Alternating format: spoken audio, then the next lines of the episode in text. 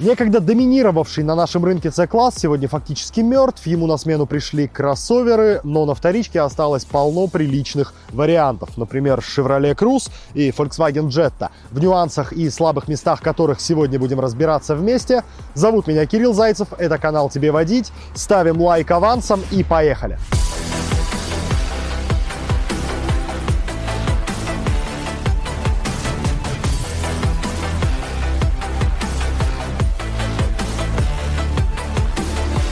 Джетты разных лет отличаются конструктивно. По первости к нам шли машины из Мексики, и на слабых моторах 1.6 на атмосферниках сзади там стояла балка а более дешевая, практичная конструкция, которая вообще не потребует практически никаких а, вмешательств, тысяч до 150, а потом можно будет поменять амортизаторы по 3000 рублей за штуку и забыть об этом. Но э, после локализации в Нижнем Новгороде э, со всеми моторами на российских джеттах пошла многорычажная задняя подвеска, такая же, как здесь, это, конечно, совершенно другой уровень э, в плане винчивания в повороты, в плане плавности хода, но стоимость обслуживания задней подвески, конечно, одни сайлент-блоки здесь обойдутся а, едва ли не дороже, чем а, все амортизаторы для машин с балкой. Неприятности может преподнести и передняя подвеска. Тут такие типичные детские болячки для Volkswagen, для Шкод до 100 тысяч километров редко выхаживают э, ступичные подшипники. Ну и плюс по мелочи сайлент-блоки рычагов, конечно, расходник придется менять каждые несколько лет. И стойки стабилизатора. Ярко выраженных проблем по ходовой части у Круза я не припоминаю, хотя по мелочи досаждать будет. Стучат тормозные суппорты, решается только заменой, э, стучат родные задние амортизаторы. Такой вот у них был конструктивный просчет, поэтому надумаете менять амортизаторы, ставьте что-нибудь неродное и уже усиленная. С чем точно будут проблемы у всех абсолютно крузов, это с лакокраской. Краски слой тонкий, железо само по себе тонкое, поэтому малейший камушек, малейший пескоструй, задиры все они облупленные, я не видел ни одного круза, у которого была бы целая лакокраска уже там через пару лет эксплуатации. К этому надо быть готовым, держать на готове подкрасочный карандаш, а, либо надо быть морально готовым к тому, что машину придется подкрашивать, перекрашивать уже капитально и серьезно. На мой взгляд, главная подлянка, которая подстерегает покупателя таких машин, заключается в том, что их часто использовали в такси. Соответственно, пробеги огромные, обслуживание так себе, отношение у водителей наплевательское. Поэтому, конечно, желательно такие машины сразу вычленять и отсеивать. В этом, как и всегда, поможет сервис Автокод, куда можно просто вбить ВИН-номер или госномер и посмотреть полную историю автомобиля. Я нашел объявление Jetty, относительно свеженькое, 2014 года выпуска. И что же говорит Автокод? Ну, Автокод говорит, что машина использовалась в такси, причем было очень много собственников, то есть она меняла таксопарки туда-сюда и была бита, причем бита жестко и неоднократно. Два расчета стоимости восстановления я нашел морда в смятку, бампер под замену, крыло и все остальное тоже. В общем, мимо таких вариантов лучше проходить сразу. Зрителям нашего канала делать проверки через автокод проще и дешевле, потому что в видео мы прячем для самых внимательных промокод, который можно ввести, получить скидку на проверку автомобиля. Промокод действует две недели с момента публикации ролика, поэтому смотрите в оба и не пропустите.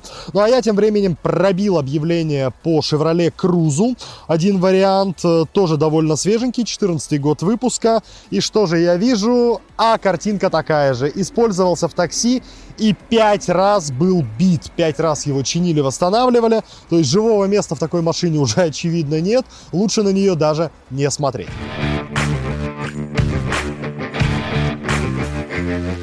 Думаю, никто не будет спорить, что седаны берут явно не для грузоперевозок и не ради багажника.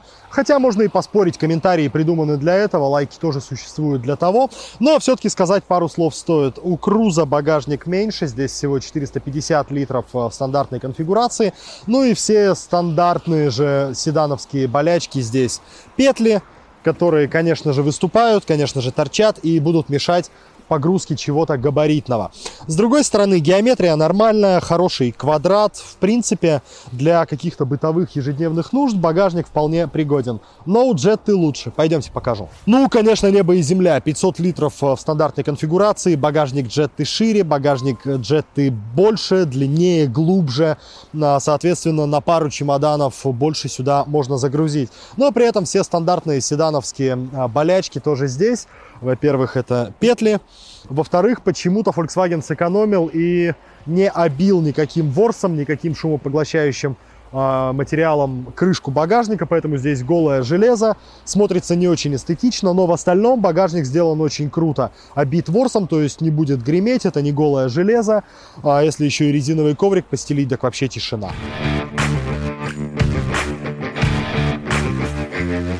На салоны Volkswagen обзорщики обычно грешат э, и ругают за серость, за уныние, за однотонность, за какую-то скуку. Не знаю, я не понимаю, о чем речь. Сделано все очень круто, очень качественно, очень удобно. А это самое главное. То есть, да, конечно, тут ярких красок э, не хватает, но мы в конце концов э, в автомобиле, а не на дискотеке. Зато пластик мягонький, подгонка деталей классная, ничего не скрипит, не бринчит, даже когда за окном уже минус 28 и ниже. Сделано очень круто. Единственное, к чему я бы придрался, вот э, на этих джеттах уже рестайлинговых, руль от седьмого гольфа, кнопочки здесь дурацкие, на мой взгляд, они мелкие и не такие удобные, как были на баранках предыдущих версий. Ну и, конечно, по современным меркам панель приборов а, убогонькая, маленькое окошечко борткомпьютера, оно информативное, оно наглядное, но уже хочется вот тут а, какого-то хай-тека, каких-то цветных экранов, которые есть, например, в корейских машинах. А Volkswagen вот в этом поколении до них еще не дорос. Ну, конечно, на фоне джетты, круз, небо и земля. Это вот та самая дискотека, которой так не хватает обзорщикам в Volkswagen. Все очень яркое, разноцветное, двухцветная отделка, акценты серебристые, глянцевые вставочки какие-то, хромированные детали. С Навья это все выглядит гораздо веселее, конечно, чем Volkswagen, но вышоркивается, вышоркивается. Качество исполнения салона у Круза похуже, чем у Фольца. И если Jetta тысяч через 100 выглядит как Jetta новая, то Круз через 100 тысяч выглядит как э, побитый и видавший виды, видавший жизнь автомобиль. А, но с точки зрения функционала придраться тут не к чему. Очень классный блок климат-контроля, очень удобный руль, наглядные шкалы приборов, хорошая медиасистема в старших комплектациях, плюс всякие дополнительные бардачки для мелочевки, для проводов. А, основной бардачок весьма и весьма вместимый. В общем, с точки зрения практичности машина хорошая, но вот качество исполнения деталей интерьера, конечно, послабее, чем у Volkswagen, и а, на свои годы эта машина выглядит, в отличие от Jetta.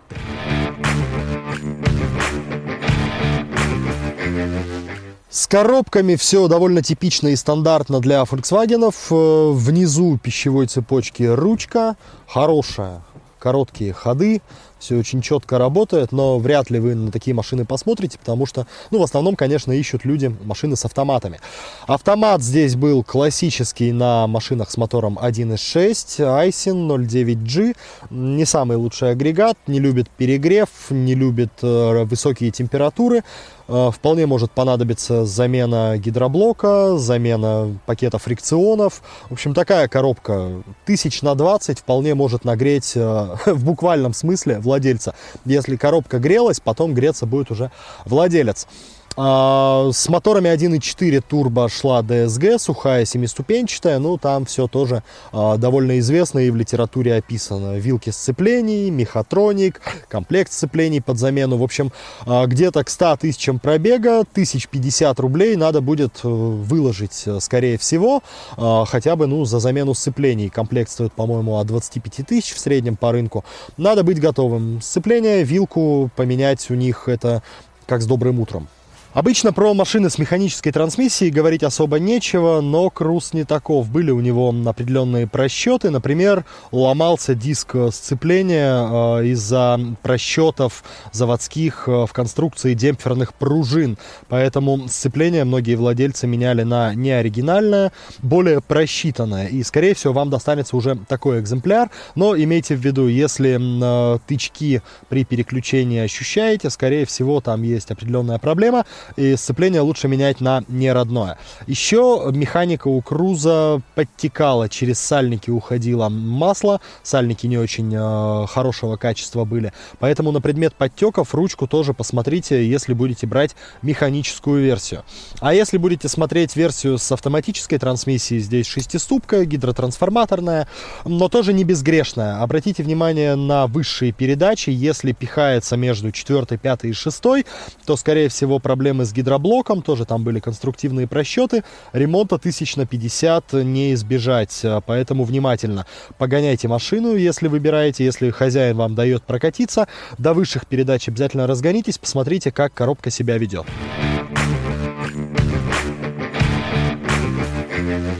Кстати, за автомобиль, который нравится именно вам, можно и нужно голосовать. Вверху сейчас появится голосовалка специальная, и можно там отдать э, свой голос за автомобиль, который лично вам ближе по душе. Я же свой лайк поставлю Джетти, конечно. С точки зрения заднего пассажира она гораздо предпочтительнее Круза. Ну, во-первых, потому что она тише. Шумоизоляция здесь просто отличная, особенно на турбовых моторах, которые работают просто незаметно. Плюс от дороги тоже, от всех шумов машина изолирована очень хорошо. Но и во-вторых, здесь гораздо больше места. Можно вытянуть ноги, можно развалиться. Сиденье отформовано очень классно. Глубокая посадка получается, на мой взгляд, более комфортная, более удобная, чем на плоском диванчике Круза. Но и поругать джет тоже есть за что. Во-первых, тут никаких особых удобств для задних пассажиров.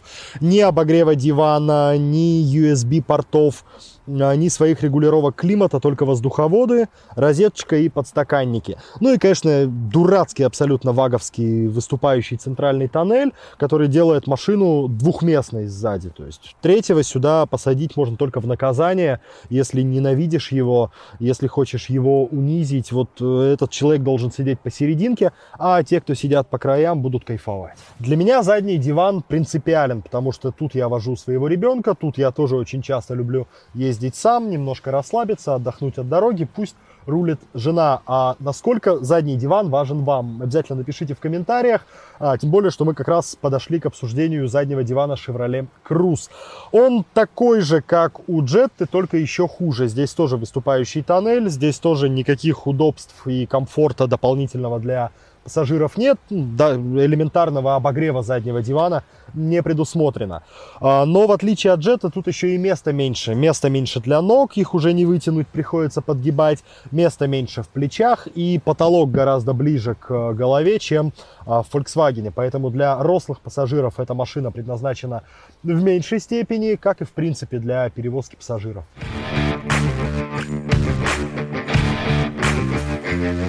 Цифры в обозначении моторов Jetta шестого поколения были одни и те же, но сами двигатели разные. По первости к нам из Мексики шли атмосферники 1.6, 105 лошадиных сил, потом его заменил мотор такого же объема, но уже 110 лошадиных сил. На самом деле разница между ними гораздо больше, чем просто мощность. Э, после рестайлинга модернизированный атмосферник получил другой впускной коллектор, другую систему охлаждения. А, в общем, там очень много других деталей, вплоть до механизма э, газораспределения растягивающуюся цепь заменили на ремень более живучий, долговечный, который не соскакивает. Поэтому рестайлинговые машины предпочтительнее. Это же касается и моторов 1.4 турбо. По первости это были 150-сильные версии. Потом, когда машина переехала в Нижний Новгород, пошли версии с моторами 1.4 122 силы. Потом этот мотор модернизировали, лошадей прибавилось незначительно, стало 125.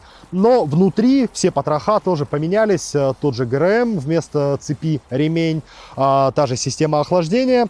Поршневая группа подверглась модернизации, поэтому рестайлинговые моторы, модернизированные, они гораздо предпочтительнее с точки зрения масложора, с точки зрения долговечности, живучести, простоты обслуживания.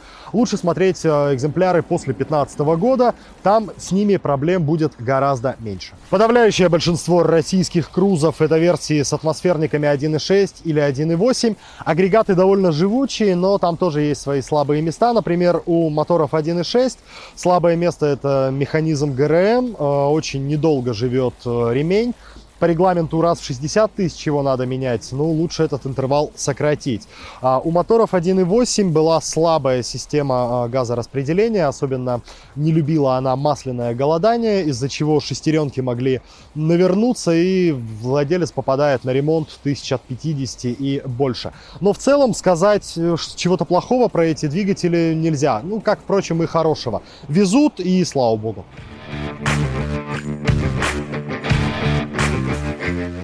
С точки зрения плавности хода многорычажка сильно выигрывает у балки. И решение российского офиса Volkswagen все наши джеты перевести на многорычажку я только приветствую.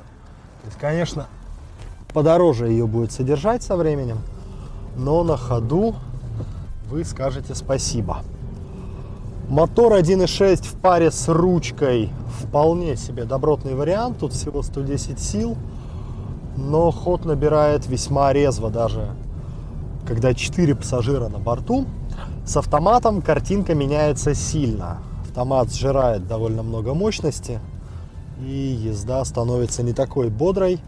Но на ручке вариант с 1.6, по-моему, вполне себе живучий. А вот мотор 1.4 турбо хорош с любой коробкой передач, но с DSG, конечно, будет пошустрее. Но 1.4 турбо содержать, опять же, подороже. Хотя, с другой стороны, вот в городском режиме 1.4 TSI на моей машине, которая, в общем-то, такая же, только универсал, а, расходует в городском цикле 7-8 литров на сотню. Я всегда шучу, что а, турбомотор тебе за время эксплуатации на экономии топлива экономит денег на последующий ремонт. Так что тут тоже можно задуматься. Но в целом для бережливых и непривередливых 1.6 вполне вариант, но с ручкой. С автоматом, конечно, можно забыть об обгонах, можно забыть о быстрых перестроениях. Там этого всего не будет. Шумка сильная сторона джетты. Вот если сейчас отключить вентилятор, ну не отключить, а хотя бы на двоечку поставить, не слышно вообще ничего, только поворотник. Что там происходит снаружи, что там с колесами, совершенно непонятно. Шумка очень хорошая. В C-классе, по-моему, самая лучшая. То есть даже родственная Октавия изолирована не так хорошо, как э, Джетта. Ну вот плавность хода. Наглядная демонстрация преимуществ многорычажки. Брусчатка, рельсы. А Джетта, в общем-то, едет вполне себе мягонько. Балочная версия здесь бы делала тыгдык-тыгдык-тыгдык-тыгдык как гитарист группы Iron Maiden. В свое время Круз появился на нашем рынке в разгар кризиса в 2009 году. Это было одно из самых бюджетных предложений. Дешевле него торговался, по-моему, только Kia Cerato. И это заметно по материалам отделки, по каким-то опциональным вещам, но не по езде. С точки зрения езды, Круз прям вообще держится молодцом, потому что он собран на шасси Astra J с некоторыми упрощениями, конечно, но тем не менее. А Astra J, на мой взгляд, это вообще один из лучших автомобилей C-класса с точки зрения езды, с точки зрения того, как он стоит в поворотах. И Крузу это все прицепом досталось. Поэтому, да, у него может быть там вышарканный руль, потому что материалы отделки дешевенькие. Но вот во всех фундаментальных вещах – Круз был сделан без оглядки на бюджетность, без оглядки на экономию, а, и на нем совершенно не стыдно и даже приятно ездить. С точки зрения динамики только ждать а, каких-то особых откровений не стоит, потому что атмосферники, еще и в паре с а, гидротрансформаторной коробкой, это такая довольно своеобразная вещь, которую надо крутить, которая живет после 4000 оборотов. Но для даже бодрой езды по городу этого хватает просто за глаза. На трассе будет чуть похуже. На трассе, конечно, турбовая джетта с точки зрения выхода на обгон будет предпочтительнее. Но тут все надо соизмерять с э, возможными тратами на содержание, на восстановление, на ремонт. Круз в этом плане, конечно, более демократичная машина. И даже если его целиком поменять, по-моему, это выйдет дешевле, чем чинить джетту. Вот. Но, но с точки зрения динамики для длинных пробросов ждать от него чего-то выдающегося не стоит. Едет и слава богу. Молодец. Турбовые крузы, вообще исчезающий вид, их, по-моему, только 5% предложений на вторичке, днем с огнем не сыскать. Но если найдете, надо брать. Здесь очень хороший 1.4 турбо, gm стоит. Очень бодрый мотор. Вот конкретно этот аппарат из той самой экзотической серии. А, их единицы. Но в плане езды это вот прям достойнейший конкурент Jetty и вообще небо и земля по сравнению с атмосферниками 1.6 и 1.8. И в отличие от Jetty, я какого-то криминала за опелевскими вот этими 1.4 турбо не припоминаю. Нормальный мотор, если не тупить заменой масла, поставить турботаймер, ну и в целом ухаживать за машиной, в принципе, она прослужит дольше. Но с точки зрения динамики, это, конечно, лучший круз из тех, что, в принципе, можно найти на рынке. Конечно, с точки зрения беспроблемности и дешевизны эксплуатации, смотреть лучше в сторону круза. Он проще, кондовее, дубовее, но и стоит это все содержать гораздо дешевле. Джетта сто крат лучше и в плане шумоизоляции, и в плане ездового комфорта, и в плане рулежки, в плане динамики. Но заплатить за это придется, возможно, гораздо большую цену со временем. Поэтому, если готовы, вперед. Не готовы, то вам вот сюда. У меня на этом все. Прощаемся, но ненадолго. Обязательно заходите на наш канал еще. У нас будут другие обзоры непременно. Меня звали и будут звать Кирилл Зайцев. Это тебе водить. До новых встреч.